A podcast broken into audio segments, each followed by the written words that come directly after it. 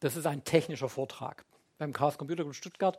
Wir machen ja nicht immer technische Vorträge, die sehr technisch werden. Der ist relativ technisch. Ähm, deswegen hoffe ich, dass die anwesenden Teilnehmerinnen und Teilnehmer ein gewisses Vorwissen mitbringen, das ich ganz kurz anschneide, aber dann geht es schon in die Details.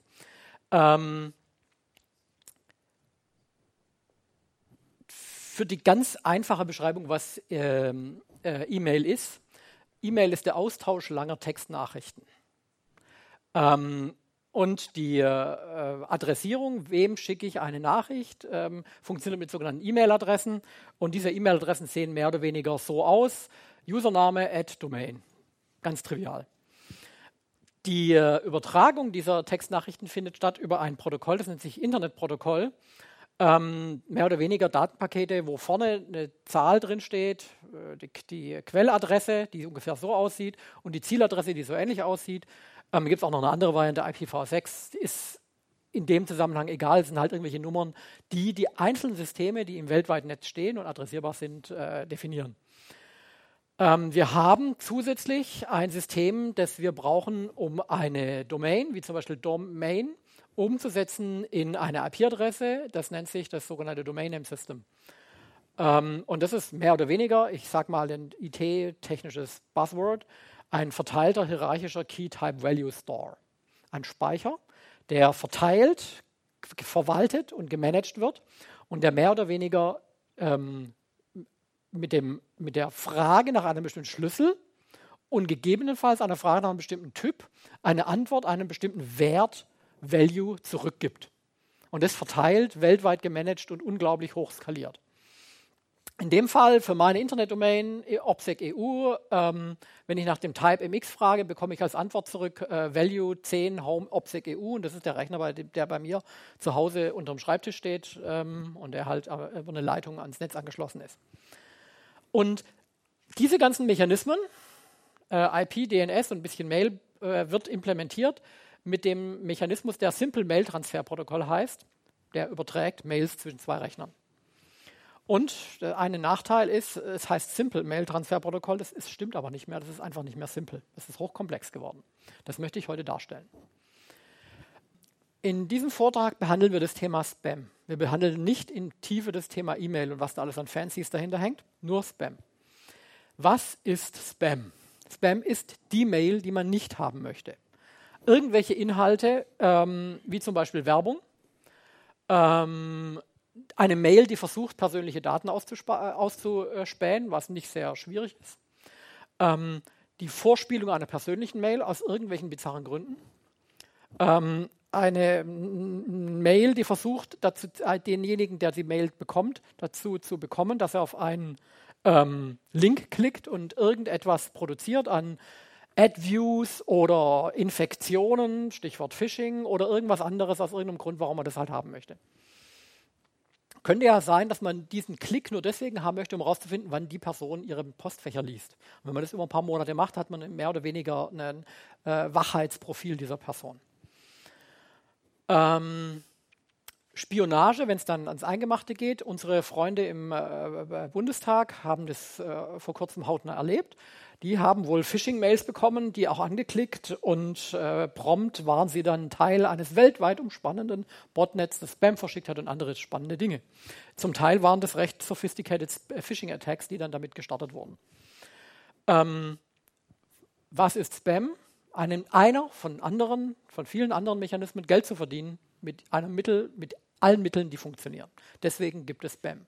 Da draußen gibt es also eine Ökonomie, eine digitale Ökonomie, die sagt, wenn ich etwas mache, was letztendlich dazu führt, dass ich Geld verdiene, dann werde ich es ausprobieren. Und unser Vortrag heute behandelt ein spezielles Thema, nämlich das Thema Spam-Filtern. Was wir nicht behandeln, und es hört sich jetzt surreal an, aber es ist die Realität in unserer digitalen Ökonomie, ähm, wir behandeln das Thema nicht, wie man Spam bekämpft im Sinne von den Verursacher finden und gegen ihn vorgehen. Das ist nicht Teil des Vortrags, weil ähm, überraschenderweise wir ähm, irgendwie in unserer digitalen Welt die, das Incentive, den Verursacher zu finden und ihm einen auf die Nüsse zu geben, anscheinend aufgegeben haben. Das müssen wir noch herausfinden, warum, aber das ist nicht das Teil dieses Vortrags.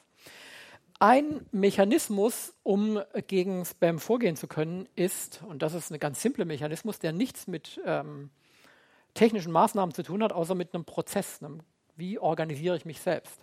Und den Mechanismus möchte ich ganz am Anfang stellen, weil der ist relativ simpel. Der heißt, jeder legt, nimmt nicht seine eigene E-Mail-Adresse für irgendwelche Webshops, für irgendwelche Webformulare, für irgendwelche Kontakte, für irgendwelche Teilnahmen an irgendwelchen Mailinglisten. Man verwendet nicht seine eigene persönliche E-Mail-Adresse, sondern man verwendet einen, ähm, eine Rollen-E-Mail-Adresse für jeden Kontakt nach außen. Zum Beispiel, ist jetzt lustigerweise Firmen-E-Mail-Adresse, aber egal, ähm, für, die, für den Lieferanten Juniper, die stellen irgendwelche Netzwerk-Hardware her haben wir eine Mailingliste angelegt, die bei uns im Einkaufsbereich ähm, eben für die Firma Nepustil ähm, die Mail der Firma Juniper entgegennimmt. Und wenn wir jetzt, wir haben von diesen Mailadressen viele, viele hundert, für jeden Lieferanten und für jeden möglichen Transaktion, die da stattfindet. Und wenn jetzt die Firma Juniper zu blöd ist, ihre Mailinglisten sauber zu verwalten und irgendein Spammer bekommt die Liste der äh, Mailadressen raus der Firma Juniper, an die die schicken, dann können wir die Adresse stilllegen ohne Probleme und verlieren nichts anderes. Wenn ich meine persönliche Mailadresse der Firma Juniper gegeben habe und lege die still, weil die Juniper zu blöd waren und jetzt plötzlich alle Spammer diese Adresse zu spammen, habe ich ein Problem. Deswegen für jeden Vorgang, für jeden, Klick, äh, für jeden Kram eigene Mailadressen anlegen. Das ist nichts Technisches, hilft aber. Und wenn Sie dann feststellen, dass der möglicherweise gar nicht so blöd war, sondern seine Mailingliste verkauft hat, ist es ein guter Grund, gar nicht mehr mit dem zu tun zu haben. Einwurf? Also das gilt tatsächlich auch für den privaten Bereich. Nehmen Sie Adressen für Newsletter, nehmen Sie Adressen für Ihre Amazon, Otto, irgendwas Bestellung. Also das ist nicht nur äh, also im professionellen Bereich, sondern auch für den persönlichen Bereich. Einfach mehr Adressen anlegen. Wer verteidigt sich eigentlich?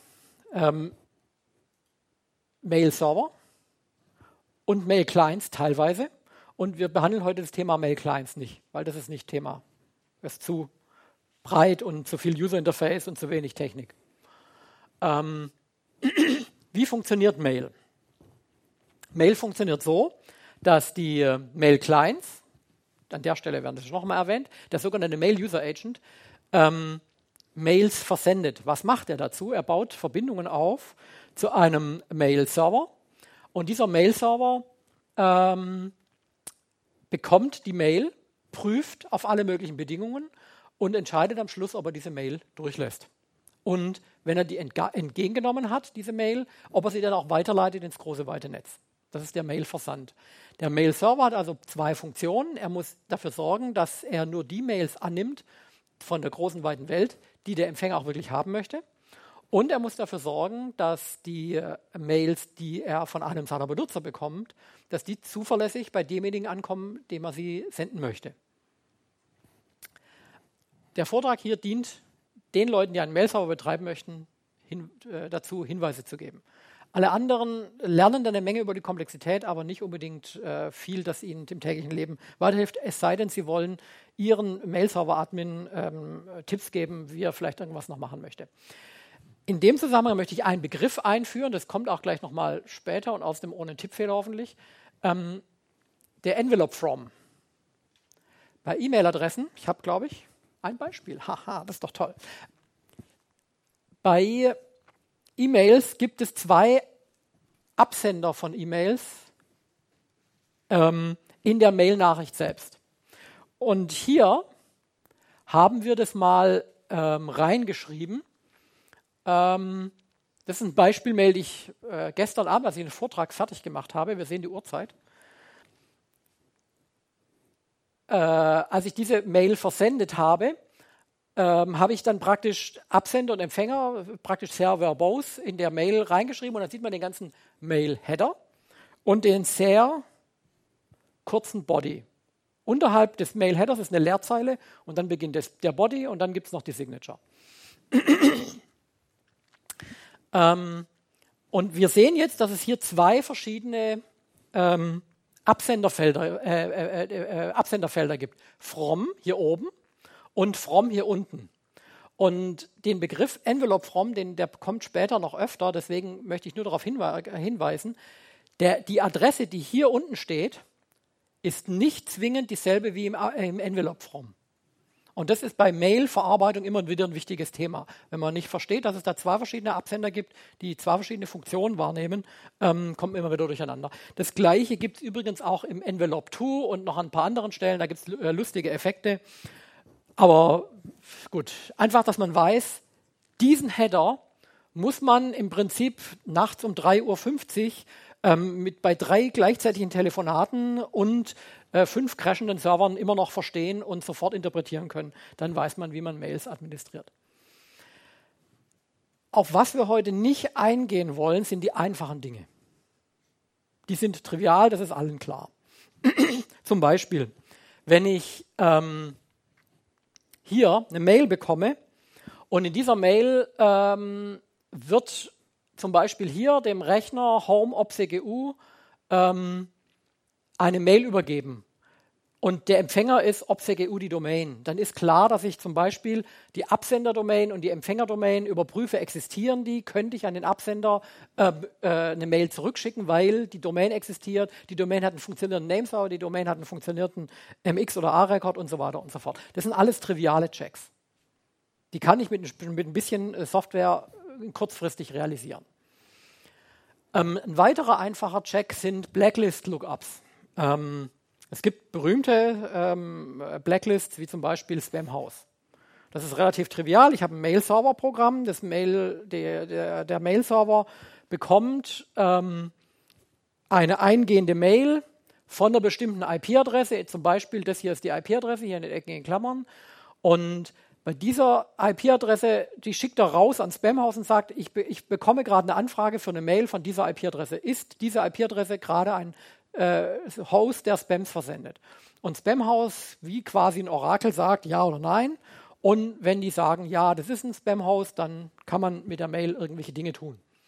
Das ist auch ein trivialer Check für E-Mail. Brauchen wir nicht vertieft drauf eingehen. Ein weiterer einfacher Check ist, relativ einfacher Check ist Graylisting. Graylisting heißt, dass wenn ein Host einer ähm, anderen Host Mail in die Hand drückt, ähm, der Host sagt, ich nehme die noch gar nicht an, sondern ich nehme an, wenn du ein Spammer bist, dann wirst du mir diese Mail nicht nochmal von der gleichen IP-Adresse schicken. Also warte ich einfach fünf Minuten, ob du es mir nochmal in die Hand drückst. Wenn du es nicht machst, war es ein Spam und ist eh egal. Und wenn du es machst, habe ich halt fünf Minuten Zeit verloren, who cares. Ähm, dafür kommt die Mail nicht durch, die Spam war. Das löst nicht alle Spam-Probleme, aber eine Menge. Graylisting ist auch relativ einfach zu implementieren auf jedem Mail-Server, deswegen ignorieren. Ähm, oh, ich hoffe, ich habe hier nicht einen Tippfehler. Assassin, Assassin. Stimmt? Danke. Ähm, Spam Assassin, relativ bekannte, weltweite, äh, weltweit entwickelte Software, um Content Scanning und Content Rating zu machen für Inhalte. Spam Assassin ähm, ist, funktioniert im Prinzip so: Man bekommt eine Mail rein, man nimmt die Mail auch an oder auch nicht. Aber man, während dem SMTP-Dialog gibt es eine Phase, wo ich sage, ich habe die Mail vollständig bekommen, aber ich habe dem anderen noch nicht gesagt, dass ich sie akzeptiere. Und in dieser Phase kann man diese Mail dem äh, Spam Assassin vorwerfen. Der Spam Assassin macht alle möglichen äh, Prüfungen. Und wenn er sagt, ich denke, dass die Mail Spam ist, ein Spam-Rating äh, gibt, dann könnte man an der Stelle schon zurückweisen. Dann würde die Mail auch gar nicht erst angenommen werden. Das ist wieder aus verschiedenen Gründen bizarr, aber man kann es so machen. Ähm, und das ist auch ein relativ generischer Mechanismus. Spam ist so ätzend geworden, dass es für jeden relevanten ähm, Spam-Mail-Server äh, gibt es die, eine Integration für Spam Assassin. Das Lustige an der Sache ist, Spam Assassin ist in Perl geschrieben, ähm, also eine interpretierte äh, Skriptsprache. Ähm, ganz lustig, weil ich bin Perl-Freak. Sender Verify sind auch relativ einfache Mechanismen. Ich hatte vorhin angedeutet, wenn ich eine Mail bekomme, überprüfe ich, ob der Absender der Mail, die mir da gerade jemand schickt, ob ich dem rein theoretisch eine Mail zustellen könnte. Gibt es die einfache Stufe, ich prüfe nur nach, nach den Regeln. Oder ich versuche dem auch wirklich eine Mail zuzustellen und breche kurz bevor die Mail erfolgreich bekommt ab. Das nennt sich Sender Verify Callouts. Ich mache also von meinem Mail-Server für eine eingehende Mail erstmal einen Versuch, eine Mail zu versenden an den Absender, um zu prüfen, ob der wirklich existiert. Und erst wenn der so tut, als ob er die Mail annehmen würde, dann sage ich, hat geklappt, wunderbar, dann nehme ich die Mail an. Da gibt es einige Leute, die sagen, das ist doof und das soll man nicht tun. Das mag sein, ähm, ist auch nicht mehr so beliebt, aber ich, ich finde es immer noch einen guten Mechanismus. Zumindest der einfache ohne den Call-out ähm, ist ganz spannend. Und auch ein völlig trivialer Check, ob ich eine Mail annehme oder nicht, ist, wenn mir jemand erfolgreich eine Benutzer- und Passwort äh, präsentiert, mit dem ich diesen Benutzer identifizieren kann. Jetzt weiß ich, das ist User XY, den ich kenne von der und der Domain, der irgendwas damit zu tun hat. Dann kann ich auch in hohen Fällen annehmen, dass es in Ordnung geht. Da gibt es eine Sonderlocke. Die Sonderlocke möchte ich mal erklären, weil ich die ganz spannend finde. Und zwar weltweit gibt es, ich schätze mal, zwei bis drei Millionen relevante oder vielleicht fünf Mail-Server. Die anderen sind nicht ganz so relevant, also richtig viele. Fünf Millionen ist eine Menge. Wir haben bei Mail-Servern noch nicht in der Fläche, vor allem für die vielen kleinen Mail-Server, noch kein Rate-Limiting eingeführt für gescheiterte SMTP-Out. Und das führt dazu, dass es relativ einfach ist, SMTP-Passworte zu hacken. Man muss einfach brute forcen. Es gibt Millionen von Server, ich äh, brute force bei Millionen von Servern, Millionen von Usernamen-Passwort-Kombinationen. Und wenn ich eine gefunden habe, dann ist das ein, ein, Wert in der Untergrundökonomie, der sagt, ein Account, in dem ich erstens Mail lesen kann und zweitens Mail versenden kann, Spam versenden kann, ist ein paar Euro wert, also kann ich den handeln und traden. Ähm, da muss man also lernen, wie schafft man es, dass ein ähm, Mail-Server mittelfristig, das wird eine der nächsten Herausforderungen sein, äh, praktisch solche Brute Force Angriffe auf äh, Mail-Server erkennt und damit umgeht. Es gibt ja Leute, die behaupten, wir sollten schon gar nicht mehr mit Usernamen und Passworten arbeiten, sondern mit anderen Mechanismen, um die Benutzer zu erkennen, Behavioral Detection und so weiter, ähm, weil Passworte eben zu leicht gebrute werden können. Aber es sind alles einfache Checks, die behandeln wir hier gar nicht. Und was, um was es uns hier geht, es sind komplexe Verteidigungsmechanismen. Und es gibt seit ähm, fünf Jahren ungefähr und seit eigentlich zehn Jahren mit allem drum und dran entwickeln sich schrittweise Verfahren, die relativ komplex sind und die wir da einführen, um ähm, Spam zu erkennen und zu verhindern, dass die ausgeliefert wird. Das SPF-Verfahren ist ein relativ einfaches Verfahren, aber man muss erstmal verstehen, was die damit erreichen wollen. Deswegen versuche ich es jetzt mal zu erklären als erstes. SPF nennt sich Sender Policy Framework und bedeutet, das äh, gibt es RFCs. Ähm, wie schon gesagt, ich nehme an, dass die Leute, die hier anwesend sind, schon genug Technik äh, kennen, damit sie wissen, was ein Request for Comment ist. Das sind im Prinzip die technischen Normen des Internet und die Nummern sind ernst gemeint. Da hat also jemand vor dem RFC 7208, 7207 andere geschrieben. Ähm, und ein paar Jahre später oder ein Jahr später wahrscheinlich schon bei 7372. Ich glaube, wir sind derzeit bei ungefähr 7,6 oder so. Da gibt es immer wieder neue Papers, das sind zum Teil keine kurzen Papers, also mal eben 50 Seiten technisch äh, komplexer Inhalt und davon gibt es dann Tausende. Viel Spaß. Ähm, deswegen erwähne ich RFCs. Gibt es für jede dieser Sachen gibt's RFCs oder auch nicht? Bitte? April-Scherze, ja, das gibt es auch in den RFCs, genau, aber die machen nicht so viel aus und vor allem nicht so viele Seiten. Ähm, der Sender Policy, das Sender Policy Framework ist erläutert in diesen zwei RFCs und bedeutet relativ simpel, ich sage, das ist ein einfaches Verfahren, ähm, dass man für seine Domain, also in meinem Fall oder in diesem Fall hier, ist es eine, irgendeine Domain und die hat einen, einen DNS-Rekord, Key, Type, Value, ne? DNS, verteilte Datenstorage, irgendwo im Internet. Ähm, für meine Domain ist gespeichert dieser Wert hier. Und dieser Wert sagt, ich bin ein SPF-Rekord. Ähm, für meine Domain erlaubst du den, du nimmst von meiner Domain nur Mails an, wenn sie von einem meiner MX-Hosts kommen. Das sind die sogenannten Hosts, die im Internet Domain Name System, zum Beispiel, ich mache noch kurz das Beispiel.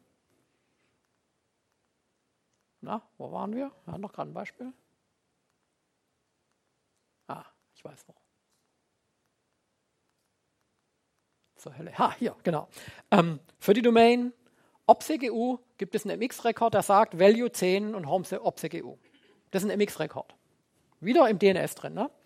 Und in diesem ähm, DNS gibt es jetzt einen Eintrag, der sagt, für diese Domain nimm Mails entgegen von dem Host, der in der MX-Liste für diese Domain existiert. Oder, das ist die nächste Geschichte, dessen IPv4-Adresse diese IP enthält oder dessen IPv6-Adresse diese IP enthält. Und für alle anderen Mails nimmst du gar nicht erst an, weil dann kommen sie nicht von dieser Domain. Dann ist es auf jeden Fall Spam. Völlig trivialer Mechanismus. Na, wir schreiben in unsere Mail rein, äh, in unseren DNS rein für unsere Domain diese Parameter und sind glücklich. ähm, Exim, wir behandeln für jetzt für diesen Vortrag einfach nur mal eine, das eine Mailprogramm Exim, das ist ein Message Transfer Agent oder Mail Transfer Agent. Wir behandeln nicht Postfix, wir behandeln nicht Qmail, wir behandeln nicht QSMTPD, wir behandeln alle anderen Post. Was haben wir noch? Was gibt es noch für wichtige Mail-Server? Exchange, bitte? Sendmail. Aus welchem Jahrhundert? Danke, ja, stimmt schon. Ja, okay, Exchange. Was gibt's noch? Lotus Notes. ähm, fallen uns denn noch so an Mail-Servern ein? Das, äh, gut. Ähm, wir behandeln jetzt mal in diesem Vortrag nur Exim aus dem einfachen Grund, weil all diese Mechanismen sind Mails MTA-spezifisch. Also die Mechanismen sind allgemein standardisiert und in jedem MTA irgendwie implementiert oder auch nicht. Und wir behandeln jetzt nur einen Mail-Server, weil sonst würde dieser Vortrag in Komplexität und Anzahl der Folien explodieren. Deswegen machen wir nur Exim. Außerdem kenne ich mich hauptsächlich mit Exim aus und nicht so sehr mit Postfix. Und Postfix ist mehr oder weniger der zweite große Mail-Server, vielleicht noch der dritte na, vor und nach Exchange. Ähm, und jetzt, wie kann man diese Prüfung machen? Ähm, ich bin Mail-Server, ich bekomme eine Mail. Ich kann im ähm, Exim konfigurieren, dass ich prüfe, ob der SPF-Rekord für diese Domain korrekt ist. Und dann kann ich sagen, diese Domain weise ich zurück oder mache irgendwas Spezifisches damit. Das ist beschrieben in diesem äh, URL, ist auch relativ trivial, das ist nicht das Problem. Wenn ich einen Mail-Server habe mit Spam Assassin, macht er das implizit auch nochmal. Ähm, hört sich eigentlich super an. Wer von Ihnen betreibt Mail-Server mit einem SPF-Rekord? Okay, also ungefähr fünf von 20 Anwesenden. Das ist auch das Problem. Das ist einer der einfachsten Mechanismen ungefähr, bloß, also wenige Mail-Server haben das wirklich dann im Einsatz. Ganz lustig dabei. Ähm, wie viel bringt's? Aus meiner Sicht, genau. Man macht's halt, ne? Gehört halt dazu. Ähm, SPF hat ein Problem oder mehrere Probleme. Wenn man das radikal äh, und präzise betreibt, dann funktionieren wichtige Funktionalitäten von E-Mail nicht mehr, nämlich Mailverteiler und Weiterleitungen. Weil ähm, wenn ich eine Mail an, habe ich das in der nächsten Folie beschrieben? Nee, das, ah doch, genau, da habe ich es beschrieben, kommt also gleich. Ähm, wenn ich jetzt eine größere Institution bin, wie zum Beispiel eine Hochschule oder eine Institution, die mehr als fünf Mail-Server hat und die Mail-Server möglicherweise in verschiedenen Abteilungen betrieben werden, dann muss irgendjemand entscheiden, welche Werte in welchem Teil des DNS eingetragen werden für die korrekte Funktion von SPF und von Mail. Und das bedeutet in größeren Institutionen immer, dass zwei verschiedene Abteilungen involviert sind. Und was ist bei großen Institutionen, wenn mehr als eine Abteilung involviert ist? Man ist sich nicht einig. Und dann ist nicht immer sichergestellt, dass das rauskommt, was man sich vorstellt. Ähm, und dann muss man sich überlegen, wie geht man da weiter. Gegebenenfalls äh, hat man dann ein Problem. Ähm, eine der lustigsten Institu äh, Eigenschaften von solchen ähm, Institutionen oder generell von Institutionen ist, dass sie dann noch eine dritte, dritte Einrichtung haben, nämlich die Webserver und die Webformulare. Also ich, ich bin eine Institution, ich habe eine Internetdomain, ich habe einen Mail-Server und ich habe einen DNS-Server, zwei verschiedene Zuständige und ich habe noch eine dritte Institution, die Marketingabteilung, die den Webserver betreibt. Die versteht weder von E-Mail noch von DNS etwas, betreibt aber Webserver und diese Webserver versenden E-Mails mit einer Domain, die mit SPF gesichert ist. Und schon haben sie die dritte Abteilung involviert, die dann auch wieder verstehen muss, was SPF ist. Und wie schon gesagt, SPF ist einfach. Aber das erklären Sie mal den zuständigen Stellen. Und das, die, die, der größte Witz an der Geschichte ist, jetzt haben wir diesen tollen Mechanismus, der nennt sich Sender Policy Framework und sagen, das hilft uns gegen Spam. Sagen die Spam ist ja toll, kein Problem. Für unsere Domains führen wir einfach SPF-Records ein. Und? Ja, wie will ich dann, wie will ich dann dagegen vorgehen? Als, als, als Anti-Spam-Mechanismus. Die Spammer sind normalerweise die technisch innovativsten. Die waren so die ersten, die IPv6 gemacht haben. Das waren die ersten, die alle möglichen tollen DNS-Features genutzt haben. Ja, und die können eben auch SPF-Records. Also ist die Frage, was ist der Gewinn? Um das erste Problem, das erste Problem war Mailverteilung und Weiterleitungen tun nicht mehr, zu beheben, hat man einen Mechanismus ähm, äh, gefunden, der heute kaum noch wirklich eingesetzt wird, aber ich möchte ihn zumindest mal erwähnen, weil er auch so schön in die Abkürzungssuppe passt, das Sender Rewriting Scheme.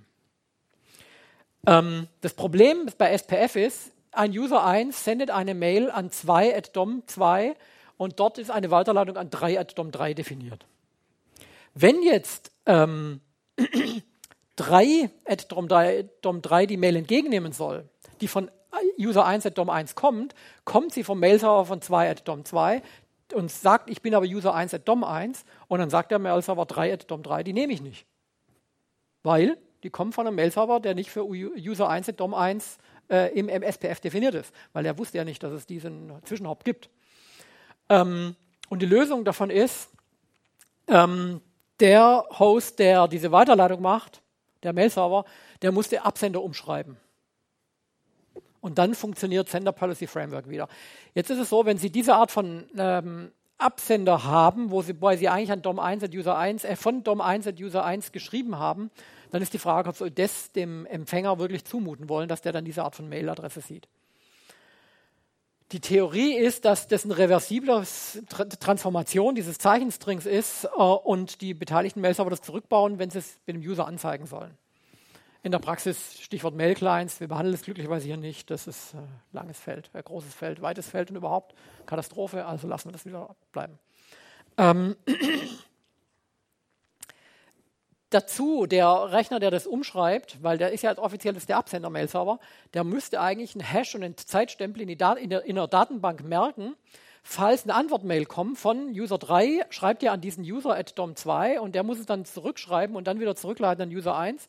Ähm, und nur dann, wenn die, äh, der Hash und der Timestamp äh, in der Datenbank verfügbar sind, weiß er, das ist keine Spam, die versucht hat, die Mailadresse zu erraten und dann leitet er sie wieder zurück an User 1 at DOM1. Problem ist, ähm, alle weiterleitenden Mailserver müssen SES implementieren. Das äh, ist auch eine Annahme, die unter für alle gilt. Äh, Annahmen im Internet sind meistens hoffnungslos und funktionieren nicht. Details dazu hier.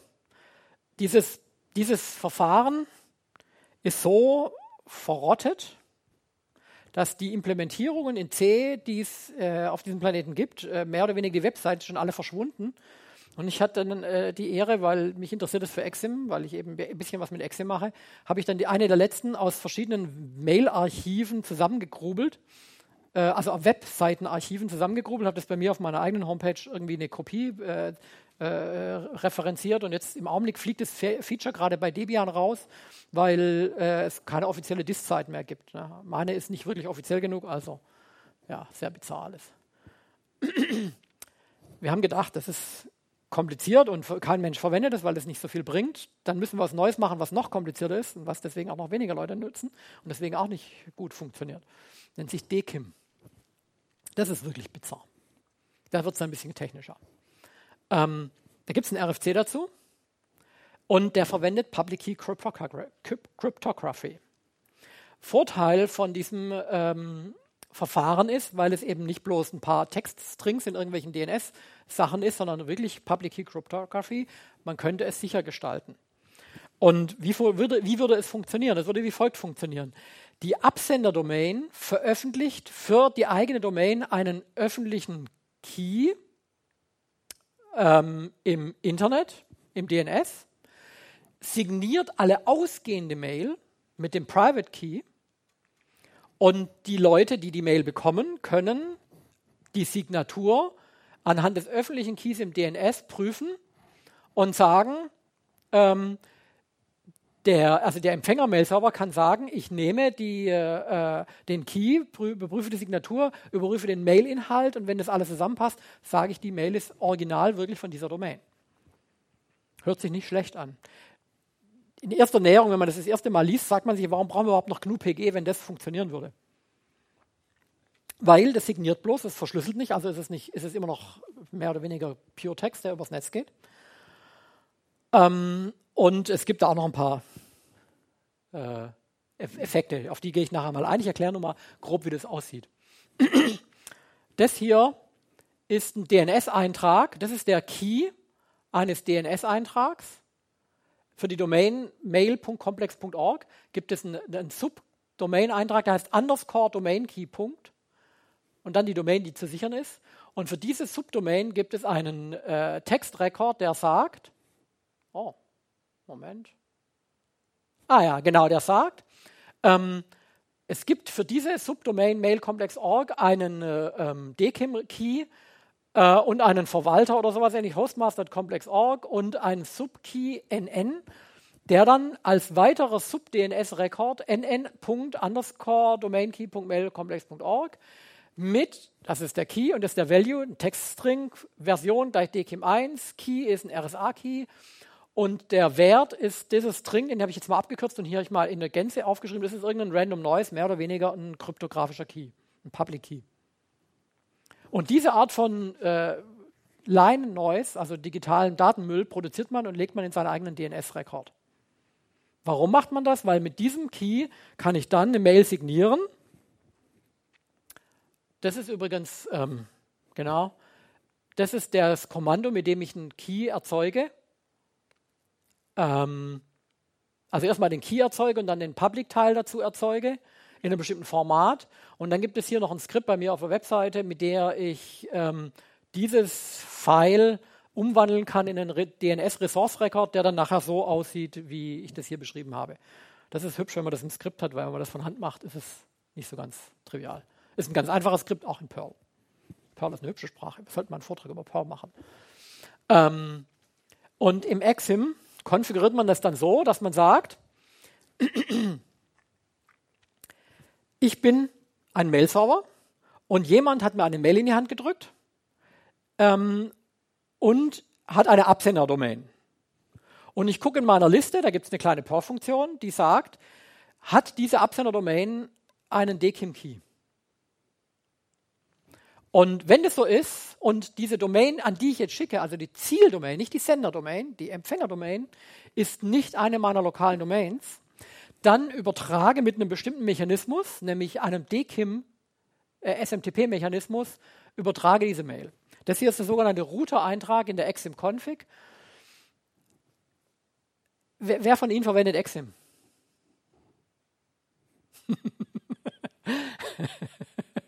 Okay, also nicht mehr so viele. Ich, ich habe auch den Eindruck, dass Exim da ein Problem hat, ein Akzeptanzproblem. Ähm, Exim funktioniert ungefähr so. Ich habe eine Mail, ich habe einen Mail-Server. Der Mail-Server hat ein Config-File. das Config-File ist nicht äh, mehr oder weniger eine sortierte Liste an äh, sogenannten Transports, äh, Routern, Entschuldigung.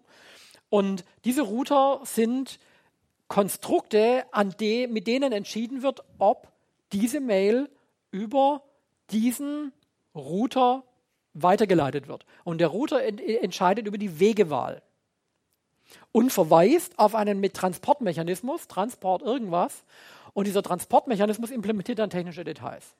So funktioniert Exim. Und das ist eine sortierte Reihenfolge. Das bedeutet, wenn ich fünf Router habe und irgendwo matcht ähm, eine Domain, das über diesen, also eine Empfängerdomain matcht über diesen Router, dann, und ich sage darunter am Schluss meines Routers no more, dann wird nicht der nächste aufgerufen, sondern ich springe aus meiner ganzen Liste raus und sage, ich bin soweit, jetzt kann ich die E-Mail übertragen. Das ist so, wie Exim funktioniert. Damit kann man ähm, vermutlich Turing Complete ähm, mehr oder weniger alle möglichen komischen Dinge machen. Und weil es trotzdem immer noch hoch, hochkomplex ist über diese Serielle-Verarbeitung und so weiter, versucht man komplexere Dinge in Perl zu lösen. Irgendwelche komplexen Lookups oder sonst irgendwas. Vermutlich würde es auch über Python gehen, aber ich bin mir nicht so sicher, ob das. Ja, das war eine spannende Frage, mal nachzugucken. Geht es auch über Python? Ähm, das ist jetzt der erste Teil. Wir müssen uns entscheiden, nach welchem Kriterium verschicke ich eine Mail an bestimmten Sender ähm, über äh, verschlüsselt es mit DKIM oder äh, signiere es mit DKIM. Und die zweite Geschichte ist, wenn ich das dann gemacht habe, dann brauche ich den zweiten Schritt, nämlich meinen Transport. Wie gebe ich dem Exim die Anweisung, dass er die Mail, die jetzt zu verschicken ist, bitte über ähm, ähm, DKIM äh, äh, signiert. Und dafür gibt es ein entsprechendes Mail. Das ist ein Debug-Statement, das sagt, jawohl, wir wurden entsprechend gefunden für diesen äh, Dingenskirchen.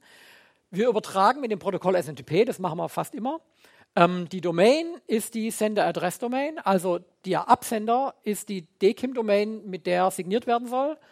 Der Selektor, den ich da verwende und der private Key, der liegt dann in irgendeinem Verzeichnis rum, hier ist er. Und dann gibt es eine bestimmte Art, wie ich es codieren kann. Da gibt es verschiedene, strikt und relaxed und noch ein bisschen was.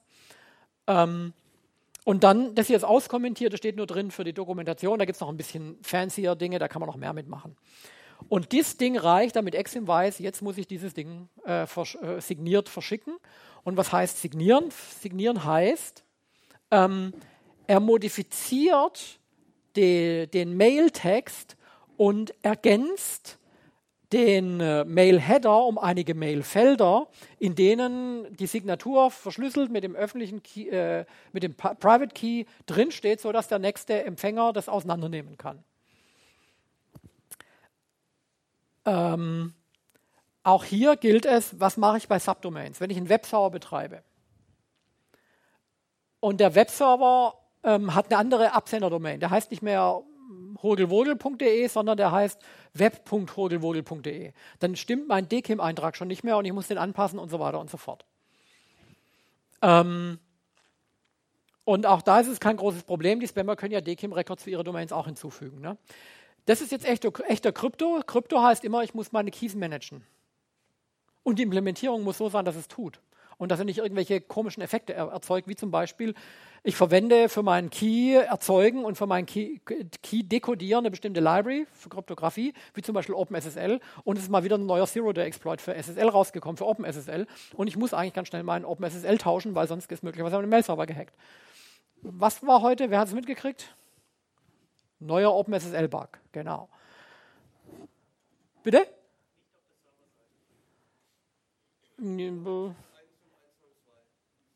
Ja. die kleinen Dinge sind heute schon sehr gut. Ne? Man muss ja nicht die ganzen großen Lösungen haben, die kleinen sind schon gut genug. Also Key Management ist auf jeden Fall doof. Und wenn man sich anguckt, was da passiert, ist es ähm, so, ähm, ein, ein, System, das Mail, Mail-Texte und Bodies und so weiter liest, parst und dann verschlüsselt muss so viel Code haben, um das richtig zu machen für all die Corner Cases, die existieren, ähm, dass man sich nicht sicher ist, dass das System äh, wirklich ohne weiteres bugfrei frei und sicher ist. Deswegen darf man es nicht unterschätzen. Mail-Formate sind unglaublich komplex. Mail ist eines der ersten Protokolle gewesen, das im Internet implementiert wurde, in ungefähr 1973. Also hm, mal nachrechnen, 40 Jahre bald, mehr als 40 Jahre her. Und wir haben in diesen 40 Jahren an Mail-Formate immer nur neue Dinge rangeflanscht. Wir haben das Ding nicht mal aufgeräumt. Und das, so sieht es aus. Ne? Ich habe gelernt, das ist ungefähr so, so, ähm, so wird heutzutage Autoelektronik auch fortgeschrieben. Das hat mich nicht beruhigt. Ähm, das war jetzt DKIM. Und DKIM gibt es jetzt nochmal on Steroids mit noch mehr Fancy, ähm, nennt sich DMARC. Domain-Based Message Authentication Reporting and Conformance. Das ist relativ neu, das ist im März 2015 veröffentlicht, also das ist schon sehr neu. Ähm, und ist schon viele Jahre vorher, also seit ungefähr sieben, acht, neun Jahren in der Diskussion gewesen, deswegen finde ich ganz spannend.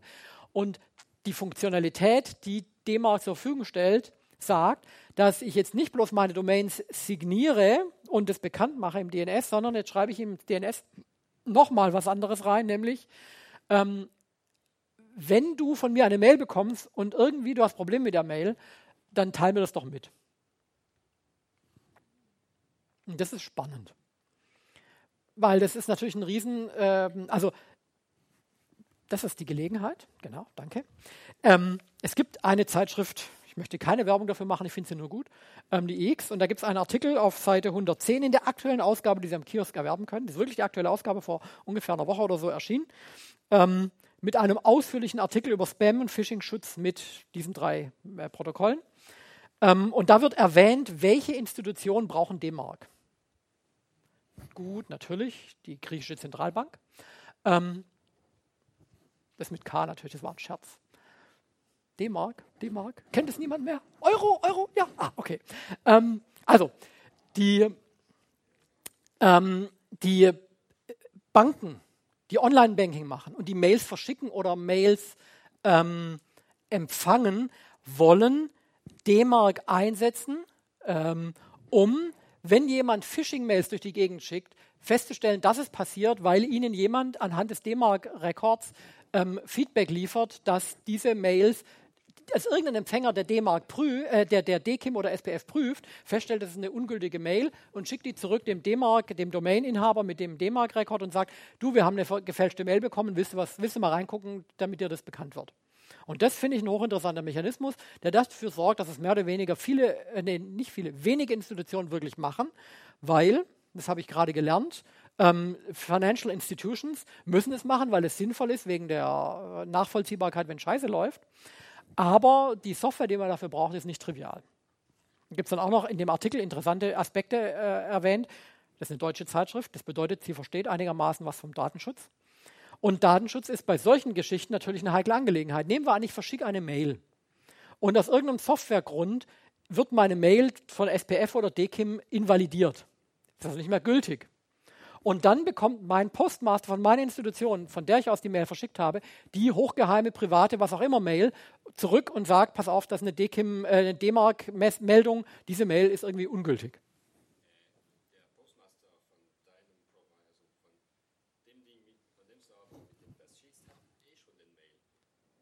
Das ist nicht das Problem. Das Problem ist, das ist möglicherweise eine andere Institution.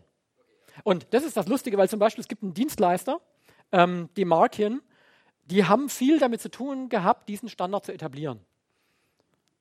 Und jetzt haben sie den Standard etabliert, jetzt machen eine Dienstleistung drauf und jetzt kriegt ihr von uns in der Cloud die tolle Dienstleistung, diese äh, Rückläufer ausgewertet zu bekommen und Statistiken zu, zu bekommen. Das ist hübsch, das macht natürlich auch ein bisschen Umsatz. Ne? Aber ähm, das Interessante ist, dürften wir in Deutschland einer solchen Institution irgendwo in den USA diese Mails weiterleiten äh, und so nach dem Motto, machen wir mal eine hübsche Statistik, was gerade alles gefischt wird mit meiner Domain.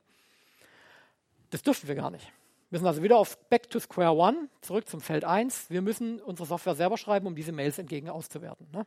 Und selbst dann, wenn wir diese Mails zurückbekommen, ist es nicht, eigentlich ist der Postmaster ist nicht berechtigt, in die Mail reinzugucken wenn die schiefgegangen ist. Ne? Auch wenn er offiziell der Postmaster ist, der die eh gesehen hat. Also das Durchgehen, auf dem die Maschine betreut, auf der die Mail durchgelaufen ist, ausgehend, darf er sie dann wieder angucken, wenn sie eingehend zurückkommt, als sie ist nicht gültig signiert. Was machen wir, wenn derjenige, der sie bekommen hat, in Wirklichkeit ein Softwareproblem hat und D-Mark und DKIM und SPF und you name it nicht richtig ausgewertet hat? Das erzeugt also juristische Probleme und das ist wunderbar.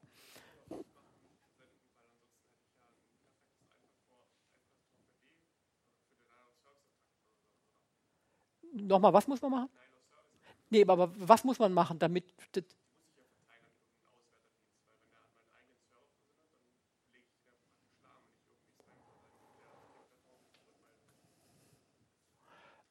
Das muss ich nicht an den Auswärterdienst geben. Das ist nicht, also CPU-technisch ist all das nicht ein großes Problem.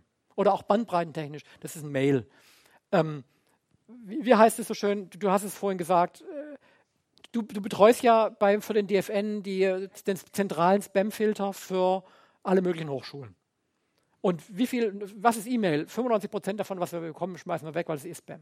Also wir, die CPU dazu ist beherrschbar. Ne? Wenn wir uns Grafikkarten leisten können, die Bilder rendern, dann können wir uns auch einen Server leisten, der Spam erkennt und wegschmeißt. Und wenn jemand furchtbar viel Mail schickt, dann ist es sowieso ein Denial of Service Attack und dann killt es nicht deswegen, weil es Mail ist, sondern weil es viel ist. Volume, nicht Protocol.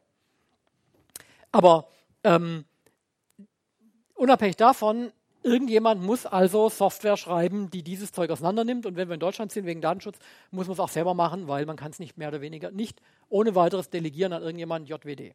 Vielleicht jemand in Deutschland. Mir fällt ehrlich gesagt niemand ein, der das in Deutschland auswertet, also als Dienstleistung auswertet. Ist Ihnen jemand bekannt? Nee. Spannend. Naja, muss man auch Zeit dafür haben. Ähm, die Config, wie man das ganze ähm, D-Mark aufsetzt, da gibt es dann auch fancy Things. Ähm, man kann es auch so konfigurieren, dass man das zwar erkennt, aber dann nicht zurückschickt als Mail-Empfänger. Ähm, wobei ich noch nicht ganz verstehe, warum man das machen würde, aber vielleicht, ja. Ähm, und das ist vom Status her, weil es relativ neu ist, immer noch experimental. das war jetzt alles, ist schon relativ kompliziert, sowas aufzusetzen. Auch da geht es ja wieder durch alle möglichen zuständigen Stellen. Und jetzt wird es noch komplizierter, nämlich Dane. Dane ist ähm, noch ein Verfahren, um sicherzustellen, dass der Absender, Mail-Server, wirklich jemand ist, mit dem man, äh, der, der, zuständig ist für eine bestimmte E-Mail-Domain. Und de, die Absicherung dessen funktioniert jetzt damit, dass die, die eingehende Verbindung, SMTP-Verbindung, ist ja im Internet Plain Text, wird nicht verschlüsselt. Es gibt ein Verfahren, wie man SMTP verschlüsselt, das nennt sich SMTPS auf einem bestimmten Port, 465, wenn ich es richtig in Erinnerung habe. Ähm und ich kann ja da Krypto, also kryptografische Verbindungen aufbauen, so wie beim SSH-Protokollen oder beim Webserver HTTPS. Das Problem, was ich im Augenblick dabei habe, ist, bei einem Webserver, der HTTPS anbietet, sitzt ja an der anderen Seite, meistens, nicht immer, ein User mit einem Webbrowser, der eine schöne Meldung bekommt. Dieser Webseite wird nicht vertraut, weil das Zertifikat ist nicht signiert. Was der User in 100% der Fälle wegklickt und ignoriert. Oder hat jemand schon mal erlebt, dass ein User darauf reagiert und es nicht anklickt, die Seite? Genau, bleiben wir realistisch. Also die Leute klicken da eh durch. So, der Witz ist ja seiner Geschichte, wie machen wir das beim Mail? Bei Mail machen wir das eigentlich gar nicht, weil wir sagen, mehr oder weniger, wenn die beiden Seiten sich verschlüsselt austauschen wollen, dann sind wir froh über jeden Schlüssel, der da eingesetzt wird und es ist völlig egal, welcher es ist. In der Praxis. Wer kennt eine Institution, die die eingesetzten TLS-Keys wirklich überprüft und verifiziert? Also Daimler und die Stuttgarter Börse. Richtig geraten? okay. Ähm, bitte? Auch die privaten Kisten. Beeindruckend. Ich muss mich verbeugen. Ähm, und was machst du, wenn du, die, wenn du das Zertifikat nicht verifizieren kannst? Ah, okay. Das ist eine spannende Geschichte. Diese Regeln sind alle so, dass wenn man sie stringent anwenden würde, würde man keine Mail mehr bekommen. Also ignorieren die Leute die strikte Anwendung und machen immer sowas wie ein Rating und machen eine Art, ah, das ist aber jetzt böse, also wir geben dir mal einen Malus zwei Gummipunkte weniger oder so. Ähm, aber in der Praxis tun sie es dann doch annehmen. Und reden es dann halt ein bisschen schlechter. Also muss man sich dann fragen, was bringt diese ganze Rumeierei, wenn man es eh nicht stringent durchzieht. Ähm, so, was ist Dane jetzt genau? Dane ist jetzt was Hochkomplexes, nämlich ich habe einen Mail-Server. Der Mail-Server hat einen kryptografischen Key, Public-Private, und ich veröffentliche meinen äh, Public Key im DNS, wie üblich. Ne? Wir, haben eine, wir haben eine Datenbank gefunden. Jetzt tun wir alles, was wir kennen, an, in, in die, ins DNS rein. Warten wir erstmal ab, wenn wir das erste Mal SMTP über DNS machen. Ähm, der Absender hat also seinen öffentlichen Key im DNS. Wir haben DNS-Sec noch nicht erwähnt, wir werden es erst später erwähnen, das ist alles nur noch schmerzhafter. Ähm, und legen dieses Zertifikat bzw. die Unterschrift ähm, ins DNS ab und der, Abs, der Empfänger bekommt eine Mail, nee, ne, bekommt eine eingehende SMTP-Verbindung, die ist verschlüsselt und weil er die IP-Adresse kennt und die Domain, Moment, woher kriegt er denn eigentlich? Aha, warte mal, wie ging denn das? Ähm, an welcher Stelle, woher weiß der eigentlich die Absenderdomain? Macht der Reverse DNS und erkennt dann den Mail-Server und guckt nach dem, das ist ja bizarr, das muss ich mir nochmal überlegen, wie das eigentlich wirklich macht. Das ist mir noch gar nicht aufgefallen. Ähm, wer betreibt Dane? Wie, wie passiert das? E-Hello. Aber zu dem Zeitpunkt ist es schon verschlüsselt. 465?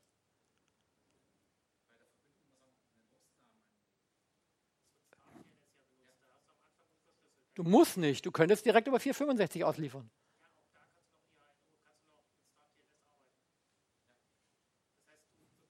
Ja, ja. Und ASCII ohne Verschlüsselung. Abgründe.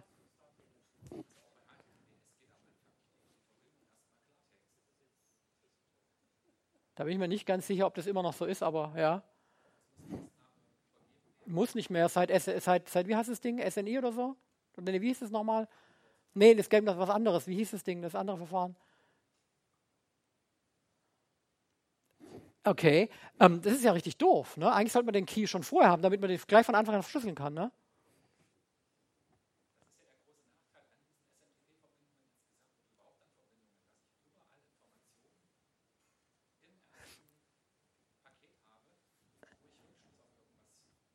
Dann müssten wir eigentlich mit IPsec anfangen. Ne? Das wollen wir aber auch nicht. Genau, ne? Key Management. Okay, danke für den Exkurs. Jetzt bin ich da froh, dass ich da nochmal äh, richtig durchdacht habe. Vielleicht war gestern Abend 22 Uhr doch ein bisschen zu spät. Ähm, okay, also wir haben ein äh, eine Verbindung. Wir, wir wissen den Hostnamen. Wir ähm, können dann einen DNS-Lookup machen, finden den Public Key der Absenderdomain. Äh, weil wir den Public Key der Absenderdomain finden, äh, können wir das Zertifikat prüfen, ob der Key im DNS auch so drin ist und ähm, wissen dann, der Abserver, äh, Sender, Absender Server ist der richtige Server und wir lassen die SMTP-Verbindung zu. Und damit sind wir einigermaßen gesichert, dass es jetzt mal, also besser gesichert als vorher, dass es kein Spam ist. Das Problem, also wie, wie heißt es so schön in dem Text, in dem ähm, äh, Exim Experimental Spec ist, wir reduzieren die Angriffsoberfläche von jede beliebige Certification Authority auf diejenige, die dieses Zertifikat unterschrieben hat, für Dane TA Trust Anchor. Weil Dane, es gibt da zwei verschiedene Verfahren, wie ich den Key im DNS speichern kann. Der eine ist Dane TA, dann speichere ich nicht den, äh, den Key, sondern die Zertifikation, äh, ich glaube auch den Key, aber auch die Certification Authority für den Key. Und das bedeutet, wenn jetzt die Certification Authority, mit der ich meine Zertifikat unterschrieben habe lassen von TLS, ähm, wenn die kompromittiert wurde, was schon vorgekommen ist auf diesem Planeten und nicht bloß einmal, ähm, dann bin ich auch wieder ähm, unglücklich, sagen wir es mal so. Ähm, aber ich habe die Angriffsoberfläche reduziert. Es gibt ein zweites Verfahren, das heißt End Entity, das heißt Self-Sign Certificate ähm, das ich im DNS veröffentliche und damit ist der Attack Service auf meinen DNS-Server reduziert. Wobei das DNS-Server plus ähm, DNS-Serverinfrastruktur. Äh, das ist nämlich der nächste Punkt. Damit es wirklich sicher ist, das Verfahren, muss die zuständige Domain mit DNSSEC gesichert sein. Warum? Wenn ich im öffentlichen Internet ein unverschlüsseltes Paket von meinem DNS-Server bekomme, in dem mein Public Key drin steht, dann könnte es ja Institutionen, unter anderem drei buchstabige Institutionen geben, die Traffic Injection machen können, die mein DNS-Paket äh, unterwegs sehen und bevor sie das Paket weiterleiten, ein anderes Paket weiterleiten, mit dem sie eine ihrer Vorstellung nach besseres ähm, äh, Verschlüsselungskey mitschicken. Es gibt Institutionen, die das können. Da gibt es ein berühmtes Verfahren, wie aus den Snowden Papers. Welches Ding war das nochmal? Welches Verfahren? Also es gibt bei der NSA ein, äh, eine Infrastruktur, die Traffic Injection macht äh, in andere wichtigen Internetinfrastrukturen. Und wenn ich also ein Paket abfangen oder ein anderes schicken möchte, muss ich mich bloß an die freundliche Drei-Buchstaben-Agentur wenden und dann kriege ich auch ein modifiziertes Paket zugesandt. Ähm, und dann ist diese ganze Geschichte void, solange meine Domain nicht DNS gesichert ist. Am 30.06. war der German DNSSEC Day. Da hat die Zeitschrift Heise ähm, und die Webseite Heise und noch ein paar andere Leute, ich glaube, die, die, die ENIC haben auch eine Veranstaltung gemacht und versucht, DNSSEC zu erklären. Ich weiß nicht, wie viel, wir haben in Deutschland 14 Millionen DE-Domains und ich schätze noch eine ganze Menge anderer Domains. Und ich vermute mal, die Anzahl der DNSSEC signierten Domains liegt vielleicht bei 5000. Also ungefähr 50.000, 500.000. 5 Millionen, ein Promille. Vernachlässigbar. Und hochkomplex. Und Key Management und alles. Und da ist ja noch die, die, die, sind die, die, die Domain-Registrare und so weiter beteiligt und die DNS-Betreiber und die müssen es auch können. Ähm, das führt dazu, dass es praktisch nicht verwendet wird. Ähm, genau. Eines der relativ komplexen Verfahren, das ich noch ansprechen wollte, ist Rate Limiting.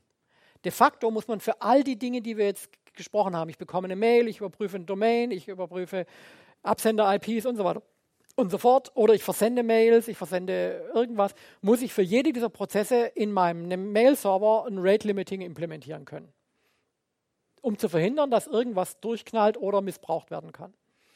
Das ist nicht ganz trivial, wenn ich zufälligerweise der Mail-Server-Admin bin für eine Mailingliste mit 100.000 Teilnehmern und Mailinglisten-Administrator für die Mailingliste auf dem gleichen Server mit 10 Teilnehmern. Welche Rate ist falsch, wenn ich jetzt eine Mail versende? Und das bedeutet, Rate Limiting ist wichtig für ausgehende Mail auf dem Mail-Server, den, den, man betreibt, wenn der Mail-Server missbraucht wird, weil nur anhand von Rate Limits erkenne ich diesen Missbrauch professionell. De facto, wenn Sie heute ähm, eine gehackte SMTP-Authentisierungskennung haben, dann geht kein Spammer hin und verschickt darüber ta tausende von Mails, sondern geht, geht hin und verschickt zehn Mails. Und dann nimmt er für den gleichen Spam den nächsten Mail-Server, wo er irgendeine Kennung hat. Und das bedeutet, Sie müssen in Ihrem äh, Server erkennen, wenn jemand in einer bestimmten Ra Rate auch nur wenige Mails verschickt. Das müssen Sie schon erkennen, weil das ist dann schon Missbrauch. Und das ist nicht trivial, weil individuell zu konfigurieren. Ähm, und mir ist ehrlich gesagt nicht so viel bekannt an Open Source Lösungen, wie das jetzt gerade funktionieren wird. Es gibt für Exim ein bisschen was, aber das ist auch nicht so richtig toll. Das waren jetzt ungefähr sechs wichtige, komplexe Verfahren, um Spam zu erkennen, zu verhindern. SPF, SRS, ähm, DKIM, DMARC, ähm, Rate Limiting. Und jetzt will ich, wir sind in Deutschland, gibt es immer nur Probleme, gibt es keine Lösungen. Ähm, möchte ich noch auf ein paar Probleme hinweisen. Spam-Erkennung hat eines der Grundlegenden, also das ist eine Liste. Wir gehen die einzeln durch, deswegen brauche ich jetzt nicht vorlesen. Ähm, False Positives heißt, ich möchte für einen Endnutzer verhindern, dass die Mail, die er versendet oder die Mail, die er bekommt und die wir in unserem hochkomplexen Mechanismus mit SPF, DKIM, DMARC und so weiter ähm, dass diese Mail, die keine Spam ist, als Spam erkannt wurde. Und der einzig vernünftige Mechanismus, der User will seine Mail nicht verlieren, ist, wir bieten ihm einen Mechanismus an, dass wenn wir eine Mail als Spam erkennen, aber, sie, aber der User trotzdem darauf zugreifen möchte und wir die Mail nicht zurückgeschickt haben oder gar nicht angenommen haben, dann müssen wir ihm was anbieten, nennt sich Quarantäne. Irgendein Mechanismus, wo er sagt, zeig mir mal die Mails, die du für mich angenommen hast, mir aber nicht zeigst, damit ich trotzdem nachgucken kann, ob irgendwas drin ist, was ich doch vielleicht haben wollte. Und das ist Spam Quarantäne, ist nicht trivial, mir ist keine Open Source bekannt. Ich habe nur gerade Gerüchte zufolge verhört, äh, gehört, dass irgendjemand sowas implementieren möchte. Wenn jemand schon was hat, was Open Source ist, würde mich das interessieren. Ähm, das Reihenfolgeproblem. Das Reihenfolgeproblem ist relativ komplex zu verstehen. Wenn wir einen Mail-Server haben, der mehrere Domains und mehrere Postfächer bedient, also für eine ein Mail-Server hat zehn Domains und in jedem der Domains sind zehn Postfächer oder 100 oder 1000 oder was auch immer. Und wir haben für, den, äh, für die Verarbeitung von Sp äh, Mail und Spam, stimmt eigentlich, wir haben ja gar keine Mail-Server, wir haben nur noch Spam-Server, die nebenher Mail produzieren. Ähm, die, äh, wir haben serverweite Regeln, die sagen, alle Mail, die reinkommt, wir, nach diesen Kriterien weisen wir die zurück. Wir haben aber auch noch domainweite Regeln. Und wir haben postfachspezifische Regeln. Einzelner Benutzer sagt, diese Mail von diesem Absender möchte ich bekommen, auch wenn alle anderen sagen, das ist ein Spammer. Kann passieren. Ähm, dann ist die Frage, was macht man, wenn sich die einzelnen Regeln widersprechen? Welche ist, wird zuerst behandelt?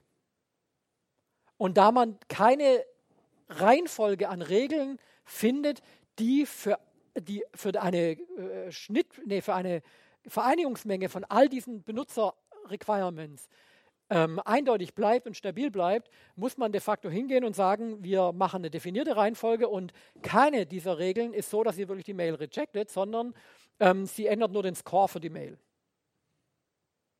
Und jeder definiert sich den, den, die Formel, nach der, die, nachdem ich dieses Score berechne, individuell.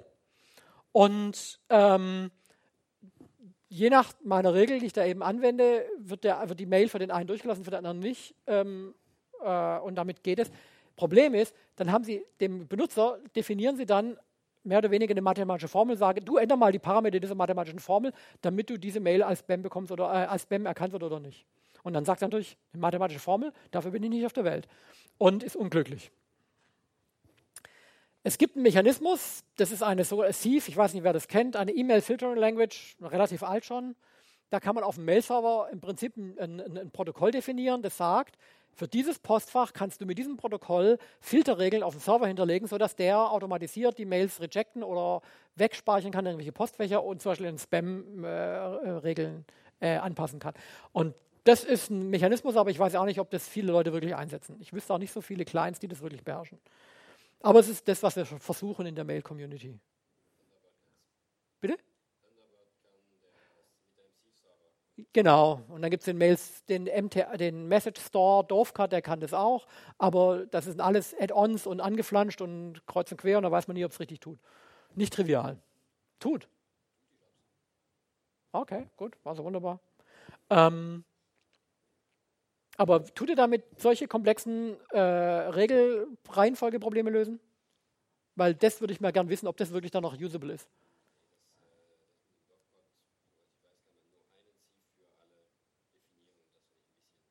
Das hört sich nicht so sonderlich skalierbar an.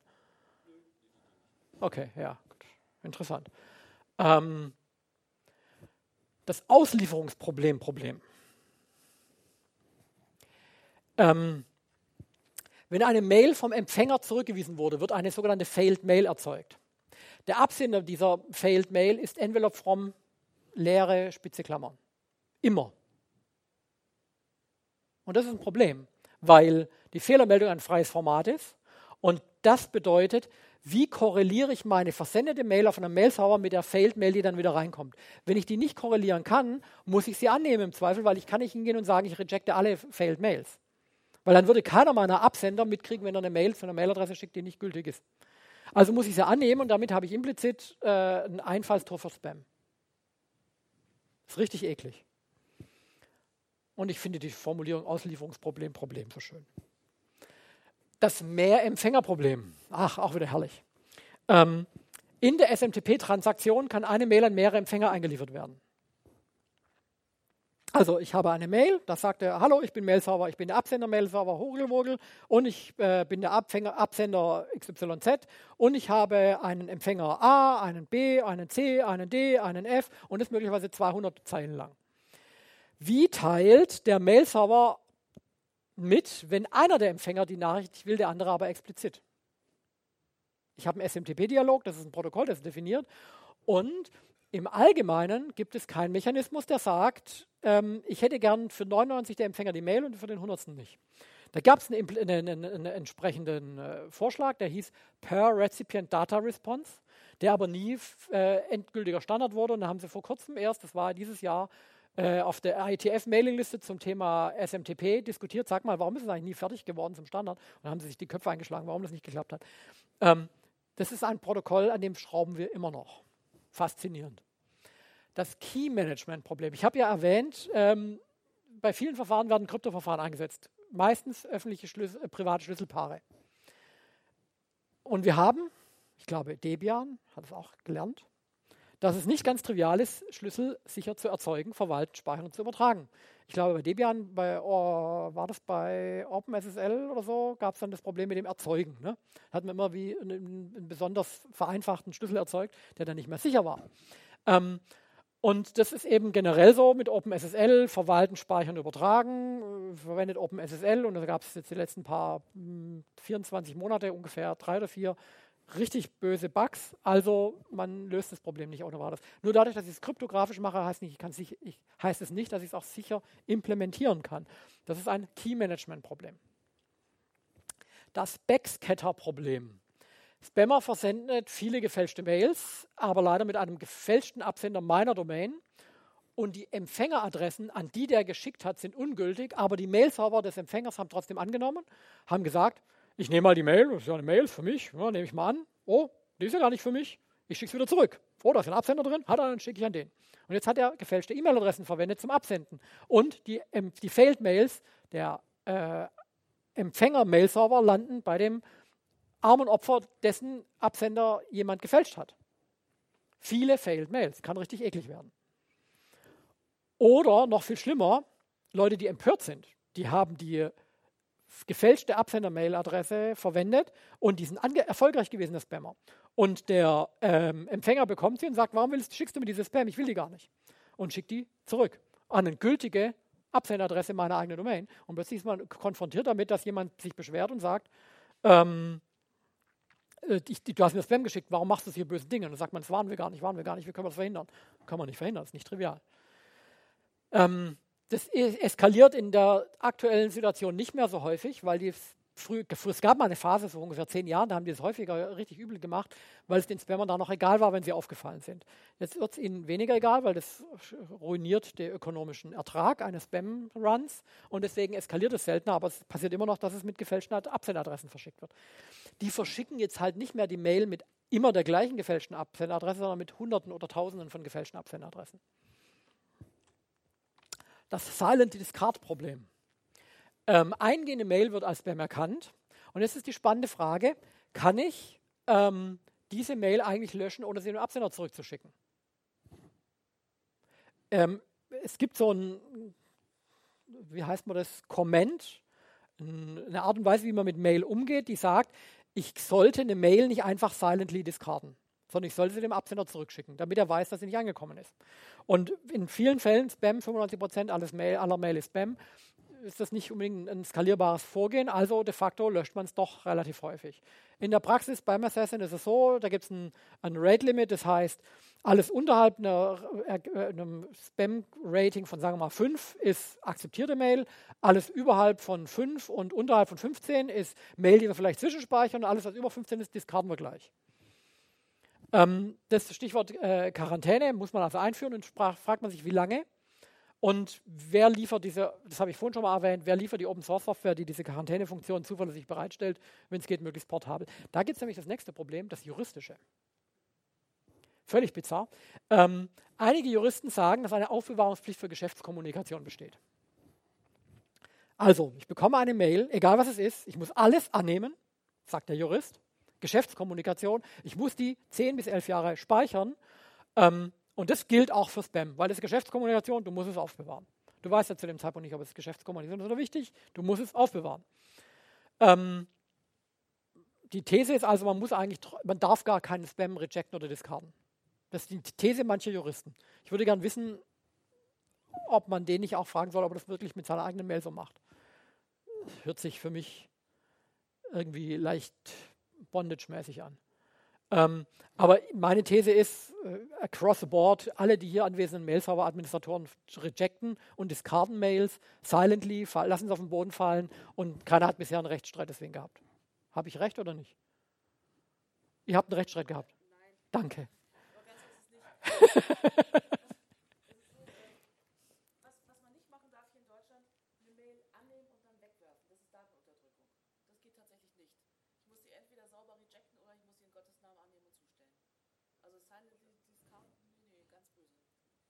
Gott sei Dank bin ich nicht in dieser Institution, die solche starken, harten Regeln hat, weil ich glaube, das ist.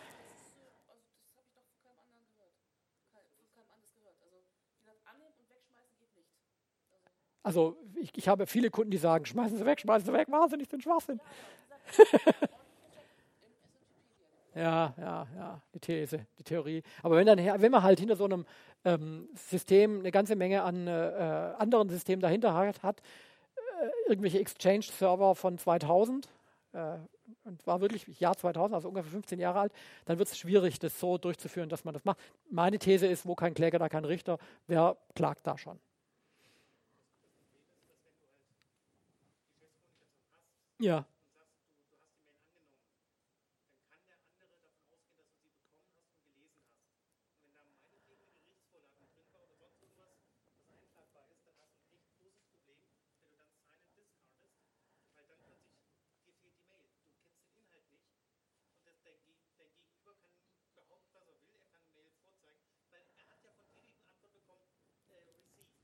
Wie gut, dass es kein juristischer Vortrag ist, weil jetzt würde ich gerne fragen, man, man zeige mir ähm, Gerichtsverfahren, die schon diese Art von SMTP-Biestigkeit äh, aufweisen. Das würde mich sehr interessieren. Juristisch wäre das sicher spannend. Glücklicherweise ist es ein technischer Vortrag. Aber ich finde es absolut richtig. Das ist eine juristische Frage und eine relevantere juristische Frage. Ich glaube nur, dass wir trotz all unserer Mail-Lastigkeit in diesem Land ähm, noch nicht so viele Fälle hatten, die wirklich bis zum bitteren Ende Verfassungsgericht oder wo auch immer gegangen sind, wegen dieser Probleme. Das Marktproblem. Mail-Server-Betrieb wird so komplex, dass, dass sich der Markt für den Betrieb von Mail-Servern auf Großanbieter konzentriert. Der berühmte Spruch ist, der Markt regelt alles, nur nicht immer in, im Interesse aller. In dem Fall gibt es eben nur noch die, Anb die Großanbieter, deren Interesse dieser Markt es regelt und die Kleinanbieter fallen irgendwann unten, hinten runter, weil sie die Komplexität nicht mehr liefern können. Und dann haben wir ein Verbraucherschutzproblem. Ähm, es gibt von mir immer wieder vorangebracht, immer wieder äh, in Frage gestellt, glaube ich, ähm, eine Lösungskizze, wie man das Ganze behe beheben könnte. Ich habe ganz am Anfang des Vortrags gesagt, das ist ein Vortrag, der sich mit dem Spam-Filtern beschäftigt, nicht mit dem Spam-Bekämpfen. Spam bekämpfen heißt zum Ursacher finden und den einkasteln. Das wäre eine vernünftige Lösung. Also keine realistische. Ähm, die Idee bei, einem, bei einer Spam-Polizei ist eine relativ triviale Angelegenheit.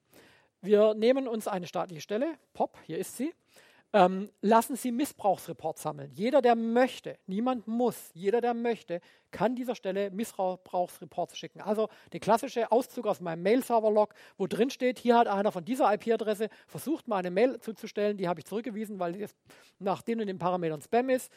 Kannst du was gegen diesen Mail-Server, diese IP-Adresse vorne äh, äh, äh, vornehmen? Juristisch, irgendwas. Ne? Diese staatliche Stelle bekommt nicht bloß von einem oder zehn Servern, sondern von Tausenden und Hunderttausenden von Mail-Servern Missbrauchsreports. Freiwillig. Kern ist gezwungen, das zu machen. Diese staatliche Stelle hat, staatliche Stelle, ein paar Euro hat sie, ähm, genug Geld, um sich automatische Verfahren zu überlegen, die sie offenlegt. Alle Verfahren müssen offengelegt sein und ordnet für bestimmte Zeithorizonte jeden Tag, macht sie eine Liste und sagt, heute gab es 500 Millionen Vorgänge und wir nehmen die wichtigsten 10 obersten zehn raus. Wir ordnen die also nach Häufigkeit. Und die größten Vorstöße, die obersten von der, Ober von der Liste, nehmen wir und versuchen sie zur Quelle zurückzuverfolgen. Offen, nicht verdeckt. Also wenn da drin steht, diese IP-Adresse hat 50 Millionen von den 500 Millionen bösen Dingen getan, dann reden wir mal mit demjenigen, der diese IP-Adresse betreibt. Das ist der Netzbetreiber, dessen IP-Adresse geroutet wird, das ist der Serverbetreiber, das ist die Institution, wie auch immer offen. Wir reden mit denen offen und sagen, das ist nicht okay. Bitte abstellen. Da können wir uns jetzt überlegen, ob wir dem wirklich Strafanzeige oder ein Bußgeldverfahren oder einfach nur einen Polizist machen, der sagt du, du, du. Aber wir versuchen im Inland als staatliche Stelle zu sagen, das ist nicht okay. Volkswirtschaftlich ist der Versand von 50 Millionen seltsamer Nachrichten an einem Tag etwas, was möglicherweise nicht ganz so nachhaltig ist. Und wir finden es vielleicht sinnvoll, wenn wir im Rahmen dieser Debatte dieses Vorgehen abstellen. So, alles noch freiwillig. Hier kein großer Knüppel und keine, kein Verfassungsschutz oder sonst was demobilisieren, sondern eine staatliche Stelle, die offen, transparent all diese Vorgänge bearbeitet. Ähm, und was machen wir, wenn der Server nicht im Inland ist? Dann fragen wir unsere, in Anführungszeichen, polizeilichen Gegenpol in, in einem anderen Land, das möglicherweise die gleiche Funktion hat und dem wir den gleichen Open Source Stack zur Verfügung stellen, sodass er das gleiche implementieren kann, ohne dass es viel Arbeit ist für ihn. Und sagen, wir haben hier einen Vorgang, das ist eure IP, euer Server, macht was. Könnt ihr was machen? Und wenn ich eine Stelle habe, die ist zufälligerweise in Nigeria und in Nigeria wird die Reaktionszeit und die Qualität der Reaktion vielleicht nicht so ganz, ha, nicht ganz so sein, wie wir uns das vorstellen in unserem schönen europäischen Rechtsraum. Wir haben sogar Banken, die alle nach europäischen Zentralbankregeln äh, die Liquidität in bestimmten to Mitgliedsländern unserer Europäischen Union äh, aufrechterhalten, bis auf Ausnahmen natürlich. Alles rechtswirksam. Ne? Also nehmen wir an, wir haben ein Land wie Nigeria, wo das nicht passiert. Dann sagen wir, wir äh, kooperieren mit euch nicht, aber wir wissen ja, welche IP-Adressen ihr habt. Dann kann jemand, der freiwillig daran teilnimmt, der kriegt eine Liste von dieser staatlichen Stelle und sagt, das sind die IP-Adressen aus Nigeria. Wir teilen dir das mit, dass wir wissen, wir nehmen an, dass das sind alles IP-Adressen aus Nigeria. Ob du jetzt daraus schließt, dass du diese Mails aus diesen IP-Adress-Ranges gar nicht mehr annimmst, ist deine Entscheidung. Jeder macht es freiwillig, aber wir versuchen es offen und transparent zusammenzustellen und bekannt zu geben. Ähm, das ist die Frage, entweder die Gegenstelle in Nigeria kooperiert und lernt es oder sie wird halt irgendwann keine Mails mehr zustellen können. Gibt es übrigens heute schon in Spam Assassin, gibt es verschiedene Regeln, wo ich dann Länder-IPs, Geo-IPs und so weiter machen kann. Ähm, und das ist eine staatliche Lösung, eine, eine Lösungskizze, die mit staatlichen Stellen und Institutionen arbeitet. Und die Frage ist für mich, warum machen wir das nicht? Die Marktlösung, die wir Stand heute machen, ist volkswirtschaftlich teurer. Die kostet jeden einzelnen von uns jeden Tag Zeit, Geld, wenn er in seiner Mailbox irgendwelche Spam findet und er sie löschen muss. Das kostet jede Firma, die einen Spam-Server betreiben muss, mit allen möglichen fancy Things Geld. Es ist nicht volkswirtschaftlich sinnvoll, wir machen es trotzdem so. Warum? Deswegen der, die Lösungskizze für die Spam-Polizei. Damit möchte ich erstens den Hinweis auf den Artikel, gibt es auch online, halbgar, ähm, abschließen. Danke Ihnen für Ihre Aufmerksamkeit und stelle mich weiteren Fragen. Vielen Dank.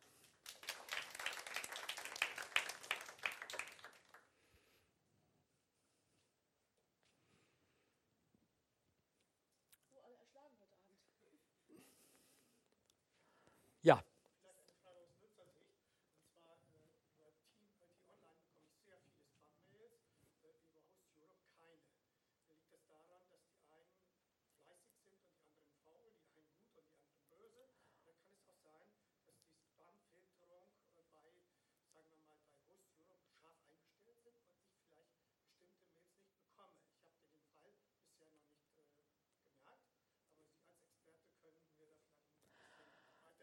Ähm, sind es identische, die gleichen E-Mail-Adressen? Nein, es sind unterschiedliche. unterschiedliche. Kann es sein, dass Sie die, die Adresse bei T-Online schon länger haben? Und dass Sie die möglicherweise ähm, schon mal irgendwo in einem Zusammenhang verwendet haben, bei einem Webshop oder sonst irgendwas? Und dann wurde vielleicht der Webshop irgendwann mal gehackt. In den letzten, wie lange hast du die Adresse? 15 Jahre? Sehen Sie? Und diese 15 Jahre sind so lange, dass das der Grund sein könnte, warum Sie da einfach, die, die Mailadresse ist irgendwann mal erkannt, äh, gescannt, aus irgendeinem äh, Datenzusammenhang, Sie haben es in irgendeiner Mailingliste verwendet, ähm, öffentlich geworden und dann wissen Sie halt mehr Spammer. Das ist der einfache Grund, normalerweise. Und die Host Europe-Adresse?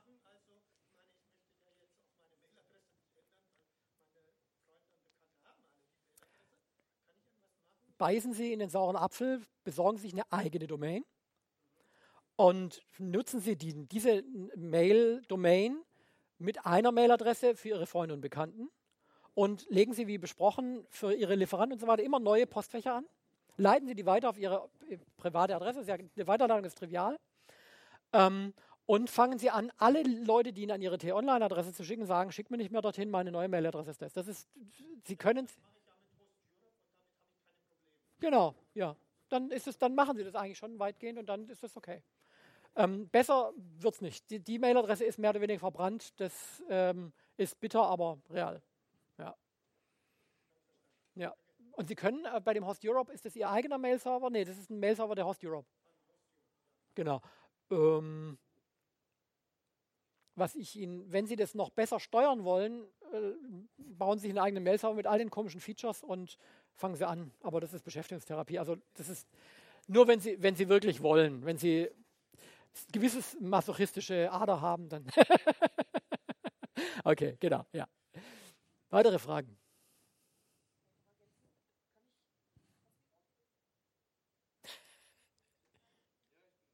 Ja.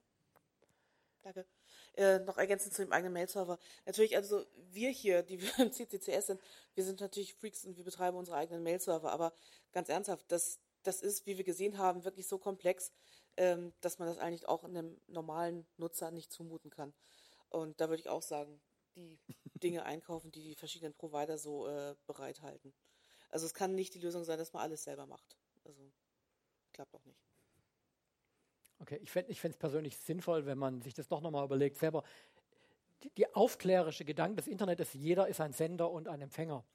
Ich bin also technisch, das ist die, die aufklärerische Gedanke de, zu Beginn des Internet gewesen, jeder ist in der Lage dazu, ein System ins Netz zu stellen, das die Funktion bereitstellt, die er selber haben möchte und ist auf keinen anderen angewiesen, technisch. Und es ist eine große, ein großer Verlust, wenn wir diese ähm, wenn wir diese Freiheit dadurch verlieren, dass mehr oder weniger das Netz zugebombt wird. Es könnte sein, dass wir die Freiheit deswegen verlieren, weil es ökonomisch Interessen gibt, die sagen, wir wollen, dass ihr gar, wir wollen gar nicht mehr, dass ihr das selber machen könnt. Wir wollen, dass ihr bei den großen Providern seid und eure gesamte Mail über die fünf oder zehn großen Mail-Provider geht und ihr dann über diese Infrastrukturen komplett geprofiled werdet, werden könnt. Datenschutz, Privacy-Problem. Und wenn das so ist, dann haben wir ein großes Problem. Wenn wir praktisch diese Freiheit verlieren, weil es keinerlei Volkswirtschaft, also ein ökonomisches Modell gibt, das ein Incentive liefert, dass wir diese Freiheit behalten können. Dann haben wir ein großes Problem.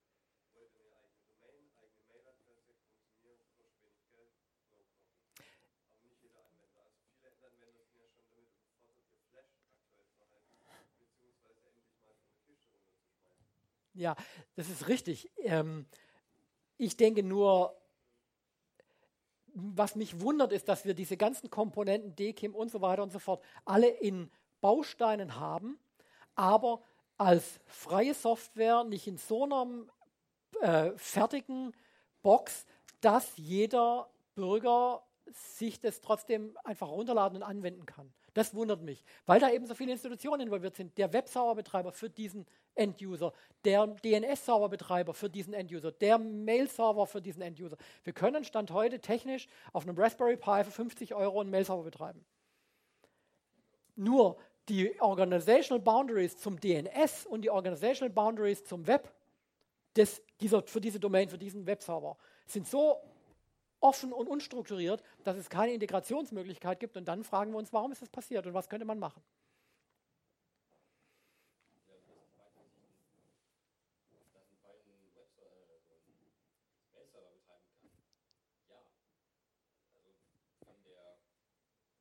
Ja. Das ist kein technisches Problem. Das ist kein technisches Problem. Nee, nein, nein, nein, nein. Also ich halte es für falsch, der dynamische DNS halte ich für falsch. Jeder Bürger, jeder Bürger, jede Bürgerin sollte das Recht haben auf eine statische IP oder ein Paar zu Hause. Kein Problem. Das ist kein technisches, das ist kein juristisches, das ist kein finanzielles Problem.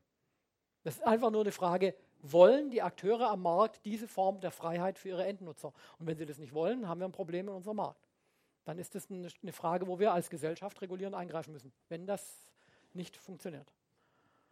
Ja, aber damit läufst du noch in andere Probleme rein. Also ja. wenn ich wenn ich überlege, wie viele Leute äh, hin, direkt hinter ihrem DSL-Router irgendein völlig unab, unabgesichertes Windows stehen haben, mit einer festen IP, da hast du einfach ein Einfallstor, das ist für einen Endnutzer nicht beherrschbar. Das ist völlig egal, ob fest oder äh, dynamisch ist, die IP von einem unab, unabgesicherten Windows-Rechner. Das ist nicht das Problem. Es ja. ist egal, ob es statisch oder dynamisch ist. Die Frage ist, habe ich als Bürger das Recht und machen es mir die Anbieter möglich? Und wenn wir da eine, eine schrittweise Erosion unserer bürgerlichen Rechte haben, dann haben wir ein Problem. Und da ist der Betrieb eines Mail-Servers bei mir zu Hause in der Sicherheit meines Heims ist schon eine relevante, nicht bloß technische Frage, sondern eine Frage unserer bürgerlichen Rechte.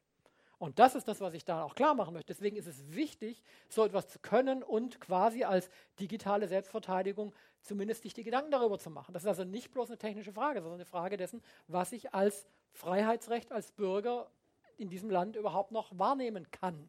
Und wenn es so ist, dass es nicht mehr skaliert, weil die Komplexität so groß ist, dann, haben wir da, dann läuft irgendwas in unserer Gesellschaft schief. Sie hat noch eine Frage.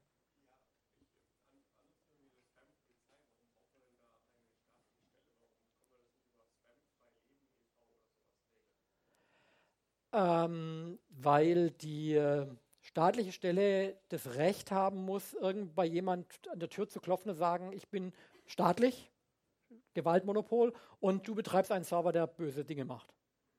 Das hat was mit Gewaltmonopol zu tun. Ich will, nicht, ich will jetzt nicht propagieren, dass die Spam-Polizei von Anfang an Türen eintritt. Vielleicht sollte es die Spam-Polizei erst mal zehn Jahre geben und die lernt und erst dann tritt sie Türen ein und dann nur noch für die Fälle, wo es nicht anders geht.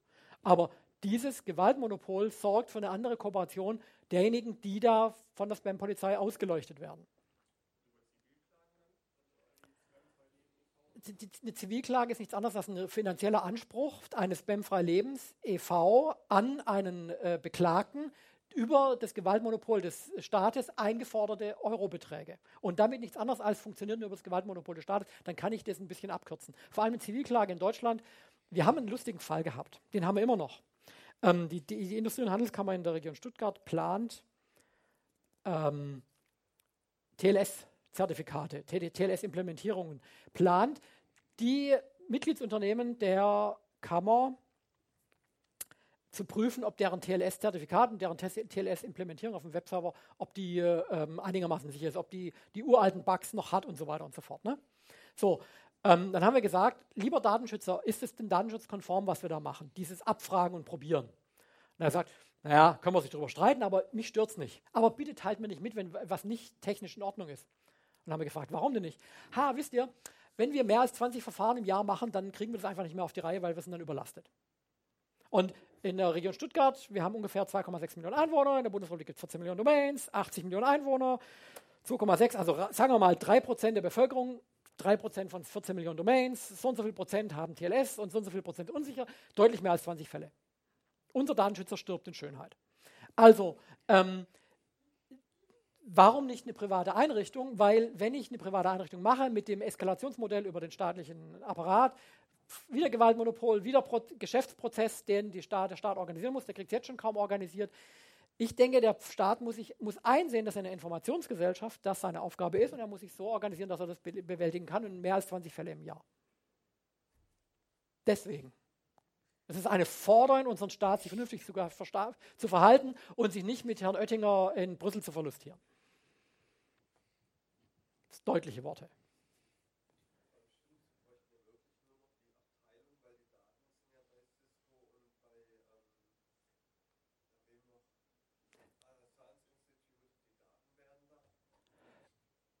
Das wäre nicht, also nicht einmal die Daten. Ich möchte, dass es die Staat, der Staat sammelt und nicht die Ciscos dieser Welt. Darum, das möchte ich gar nicht. Bitte? Ja, ich weiß, aber ist es nicht, das ist nicht mein Ziel. Mein Ziel ist, dass ich als Bürger einer Institution die Daten geben kann, freiwillig und ähm, freiwillig und einer Institution, die ich wählen kann zur Not. Das kann ich bei Cisco und äh, den anderen Playern nicht mehr. Und das finde ich nicht unbedingt gut. Weitere Fragen zu Mail und Spam? Sonst, sonst kämen wir langsam zum Schluss. Okay. Dann danke vielmals und ich wünsche einen guten Nachhauseweg.